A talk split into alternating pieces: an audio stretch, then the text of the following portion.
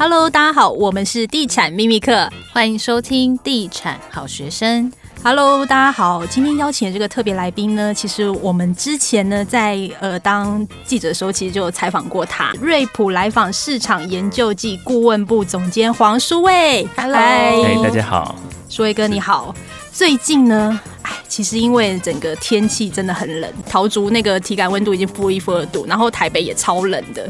那连带影响到最近房市也蛮冷的，有那个房中业者就统计，就是全台二零二零年呢，去年成交月减八点六。你认为这波打房力道是不是打得很凶猛？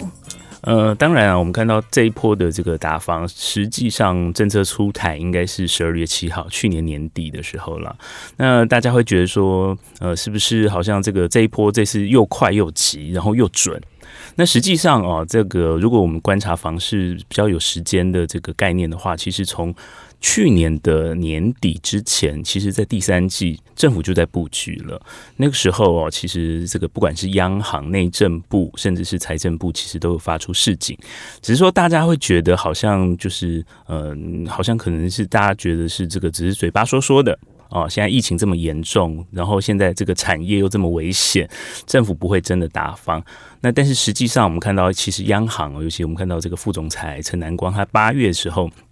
在一本杂志叫做《银行家》，就是央行自己出的杂志，他就开始写啊，他第一篇写八月的时候，他写银行这个中央银行的角色与挑战。他最主要是在讲说，这个疫情之后，整个央行哦，它不不只是原来这个所谓的货币中立的角色，它其实还有做很多纾困的这些动作。那这些动作会不会影响到市场的资源配置扭曲？所以他在下一个月，就是九月的时候，他就直接讲，如果房市炒作过分的话，对整体经济会有哪四个负面影响？那接下来其实就后面的剧本大家都晓得了，从十一月、十二月到最后，我们看到在去年年底关年之前，内政部还通过了这个所谓的房地啊，这个我们说实价登录二点零的这个修正案的这个草案的三读通过，所以整个市场来讲哦，大家会觉得好像打房只是不到一个月的时间，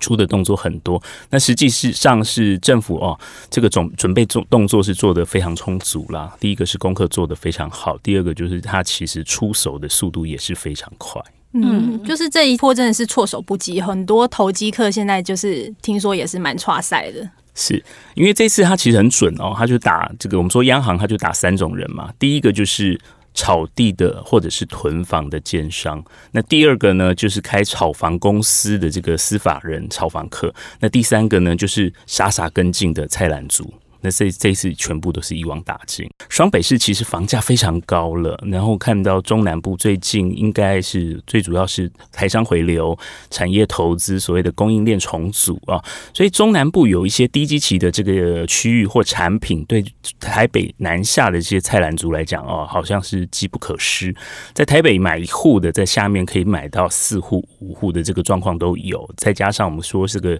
现在市场比较特殊的是，我们看到今年是预啊，应该说。从去年前年开始是所谓预售屋当道，整个一手房市场是以这个预售屋作为前导。那预售屋的特质就是我们说它的这个自备款非常低，尤其我们看到现在这个贷款条件非常宽松。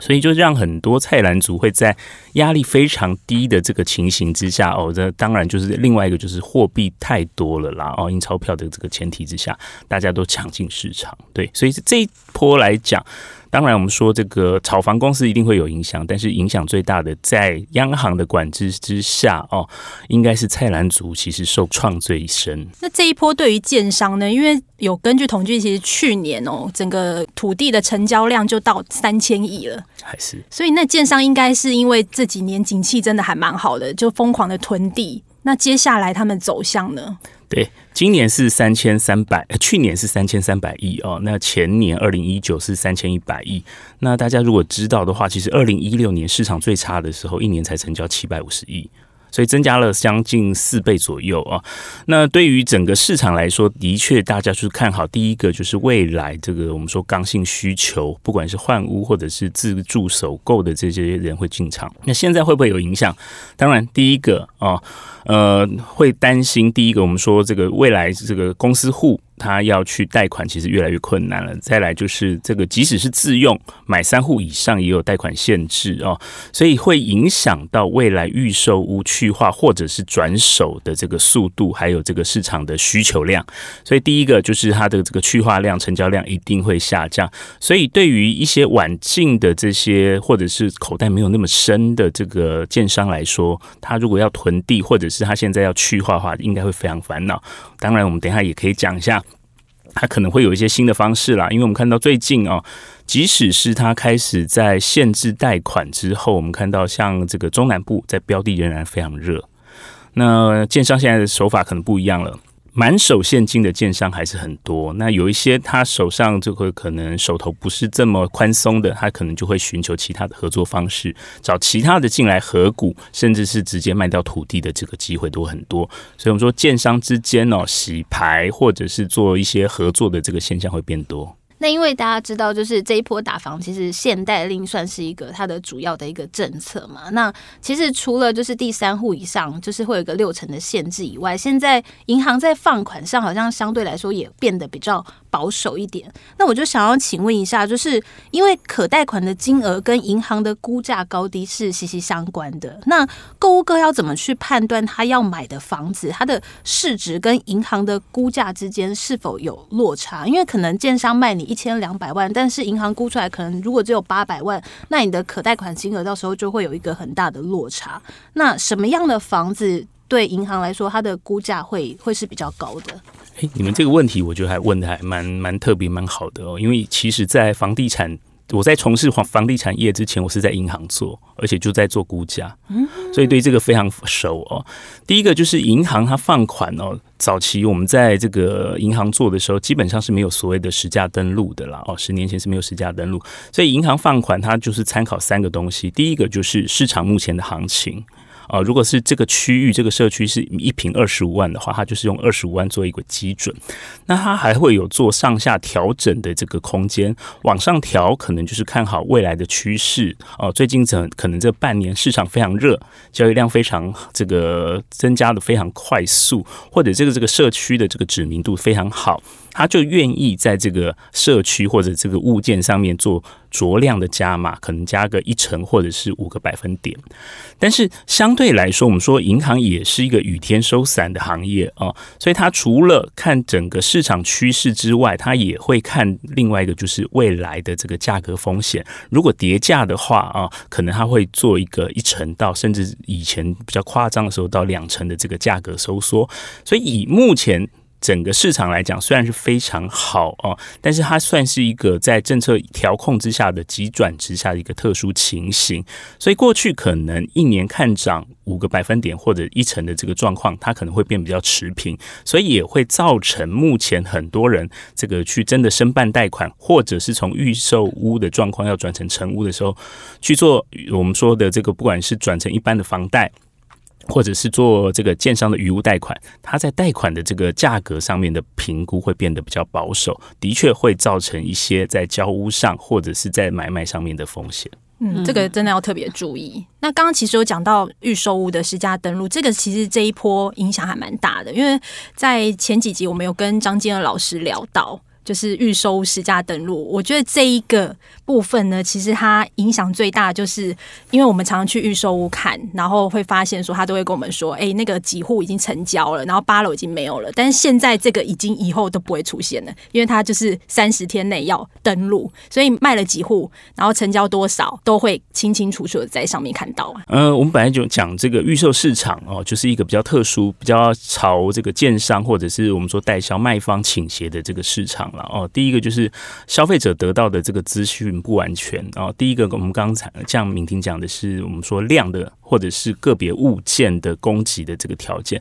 另外一个，大家比较担担心的就是价格哦，就是一方面就是以过去的这个登录方式是这个建商跟代销解约之后啊，约到约满到期之后一个月内才要去登录，所以对消费者来讲，第第一个就是它登录的时间，它公布的时间基本上已经不具参考性，所以对于价格的掌握其实是完全是被不透明化的。是。那另外一个当然就是物件，还有这个供给量哦，还有所谓的销况哦，到底卖的好不好？他说玩销就真的玩销了嘛？他搞不好一个案子一百户，他可以切两期卖，他还可以切成四期，每一期都在玩销，这个对消费者来讲非常困扰啊。那未来这个的确在这个我们说即时登录的这个做法上面，对于消费者的判断其实有帮助，但是也不要忘记哦，它是三十天内哦才去登录哦，所以其实还是会有一个时间差。那比较令人家担心的就是未来后续的一些配套措施，例如说，呃，退户这个怎么处理啊？如果这个退户他也是三十天内，或者是他之后都不去处理，这个也是很麻烦，这可能会有所谓的假交易，或者是做假价格的这个风险。哦，那假交易这个有有没有什么手法是可以规避实登的啊？规避实登哦，基本上以目前的这个状况来讲，看起来是好像没有这样子的，应该是说没有保留啦。哈这个条这个我们说法律条文里头是讲说是不得保留啦。哦。但是有没有可能另外一方面就是，例如说地主户什么时候销售，怎么销售，怎么跟着这个代销的节奏走？过去都是所谓的建商卖完，地主户才能拿出来卖。那未来会不会有？第一个就是建商自己卖，那怎么登录？再来就是地主户委托代销卖，或者是委托建商一起销售的时候，这个怎么去登录？有没有办法在过去我们说的这个目前最新的法规里头保留条款里头做一个厘清，让消费者不会被混淆？这个是很重要的。那还有另外一个，刚讲说这个假交易之外，还有一些我们现在碰到，即使是现在都会有的，就所谓的被做高的价格、假价格哦，它可能会有。一些装潢补贴或者是一些屋况的这些补贴啊，这些目前来讲在实价登录没办法展现出来。那未来有没有可能？例如说一平六十万的房子，如果带装修、带家具，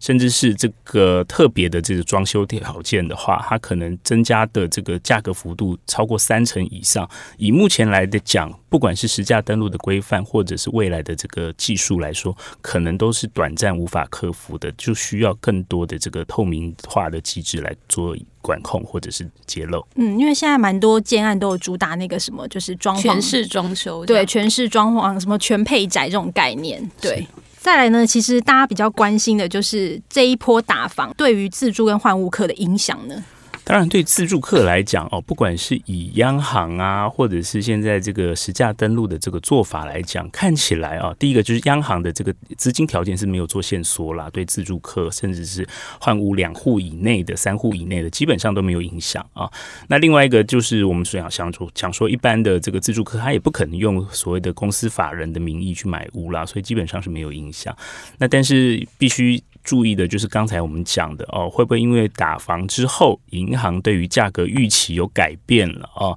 所以对于整个这个声贷的啊这个风险。第二个就是我们说所谓的市场叠价的风险。那市场叠价风险，我们看到以目前来讲哦，这个全球 QE 的这个状况啊，这个台股也上了万五啊，一万五千点。然后今天这个马斯克啊，这个 Tesla 的创办人，他现在变成全球首富，这是一个非常疯狂的资产市场，或者是我们说一直往泡沫走的这个市场趋势，这个是没办法避免的。所以价格的整个提走是往上走的这个当中哦，会不会碰到什么风险？尤其是价格叠价的这个风险哦，这个我觉得消费者应该要特别注意。尤其是以整体市场来看，今年非常明显的就是我们看到呃，不只是我们刚说交易量可能爆量，或者是推案量爆量，就是整个建商开工或者是建造申请量。其实这两年哦，也都是在破纪录。去年的这个全台的这个开工数量哦，基本上是从一九九五年以来，就是二十五年以来的新高。所以未来的确会有很多区域哦，尤其是特别的区域，它会有供给量过剩的问题。那未来会不会造成多杀多的压力，或者是甚至碰到像在金融海啸的时候，那时候我还在银行服务，甚至有一些区域是变成银行禁贷区。不是贷的成数少或者是利率高，它是连碰都不能碰的区域。那这些消费者要特别注意。嗯，像刚刚威哥有提到说，就是现在热钱流窜嘛，那其实这些热钱流窜跟高资产族群有很大的关系。那这些人，这些有钱人，他们以前前进房地产会买豪宅，那现在也开始会买商办。那请问，就是以现在的这个环境来看，高资产的阶层他们会比较青睐的标的？会是什么样子？是以前这些有钱人第一个首选的选择哦，就说我们在前一波打房之前，第一个当然是买店面了哦，可以收租，然后又可以避税。那后来我们看到这个整个店面市场或者是整个通路市场是这个零售市场，因为这个电商或者其他影响之后，风险很大，然后这个投资避税的这个条件在房地合一税上路之后也没有了。所以后来就转到所谓的豪宅市场。那豪宅我们知道，后来又有豪宅税跟这个我们说这个囤房税，甚至是这个贷款限制啊。所以这个豪宅其实现在都是自用为主啊。所以我们看到这两年这个豪宅的基本上它的交易量是非常稳定，但是价格上没有表现。所以对于整个市场来讲，仍然是我们说这些自住客、这些豪宅客换屋的首选条件。但是如果要期待它爆量或者是在价格上面爆冲，短期的看是没有这个条件。现在大家都投资什么东西呢？第一个就是土地啊，土地第一个是就我们说这个，因为资金非常的便宜，然后这个土地呢，基本上它没有什么持有成本，它没有什么管理的成本，对于他们来讲，他们是可以长期布局的。而且我们知道，土地其实未来它就会随着房价，随着这个通膨，价格会被提升，所以第一个就是他们最。最主要的所谓的置产或者是储蓄的东西就是土地。那第二个呢，比较特殊的，他可能会买整栋的大型的不动产啊。因为我们知道，现在除了这个政府打房，一把一方面是关掉一扇窗，但是他开了一个门，什么就是都更危老，所以很多人去买旧的旅馆、旧的商办，要准备要做合建或要整建，甚至是要整个全部做活化的，这个是非常多。那第三个呢，大家可能不想听的就是很多人去买海外不动产啊。为什么海外不动产？因为台湾现在这个台币是强力货币啊，那国外可能疫情控制非常不好，所以很多人在做抛售。然后很多稀有物件会释出，所以其实更有信心、更敢的啊，对于外国市场非常熟悉的人，他是在买海外不动产。所以以目前来看呢，这三个市场算是在有钱阶级或者是高资产阶级，其实是在长期布局，尤其在从去年开始啊，这个大力抢进的一个比较特殊的这个区域。我就有听到那个建商有在说，就是因为这些就是。呃，真正的富豪他们也进入了土地市场，然后造成土地价格狂飙，因为他们不像开发商可能对土地的价格这么熟悉，那他们可能觉得 OK，或者是凭感觉就买了，导致于就是 土地的价格变成有一波莫名其妙的涨幅这样子。对，对他们来讲，他们这个是觉得是中长期的布局了，他不急着用钱，然后再来，他就是很多人其实在房地产上面都做过梦。然后后来发现，好像建商其实是不败的一个选择，就学着建商开始买地囤地了。所以我们看到高资产族群买地的这个状况，甚至是买中南部土地的这个状况，其实越来越多。嗯，而且因为我像我朋友，他们家就是有事业的，他后来都是。你知道那个本业都没有做好，都是去买土地买卖，传产的部分没赚，但是土地的部分赚很多。对，所以真的土地这部分其实这几年真的是涨很多。那最后一题就是大家最关心的，就是今年的房市了。今年房市，舒威哥你是怎么看？呃，二零二一的房市哦，我们刚刚讲，其实从二零一九、二零二零开始哦，这个土地交易都是爆量。所以，建商其实在整个，即使是碰到打房的压力之下哦，它仍然是有推案把它销售掉的压力。所以我们认为说，整个价量表现，尤其在量的表现上面哦，应该还是可以维持一定的这个三十万以上的水准是没问题啦。因为还会有我们所谓的，如果看买卖移转动数的话，它还有所谓的迟延的效果嘛哦，因为现呃从去年前年的这个交呃这个交屋交屋呃，可能到后面才会递延才会出现。所以我们认为量的这个是。呃，这个部分呢，一方面是递延，一方面就是推案的需求啊，所以这个不会死啊。那再来就是，如果现在这个房地合一税啊，不是我们说这个实价登录的这个制度这么健全之下啊，其实对买方来讲，基本上是减少他的这个资讯收集云的时间，也会加速他的这个决定的时间。所以我们认为价格啊，从原来的急涨会变成缓涨。哦，然后这个交易量也会增加，那也不用特别担心说哪些市场这个可能会有跌价的问题哦，因为以目前的市场来看，除了商用的，例如说旅馆呐、或者是店面这个受到比较一大的这个外部冲击之外，其他的不管是工业啊或商业，甚至是一般的这个住宅，我们认为都还是持续持续维持这个缓涨的这个态势。嗯，因为毕竟土地成本啊，包括一些营建成本啊，甚至缺工的状况等等的影响，都会影响到一个房价的走势。对，就从货币啊，从这个成本，从供给量，从需求面来看，其实都还算蛮健康的。好，那今天也非常谢谢书威哥，谢谢，谢谢。那我们下一集再见喽，拜拜。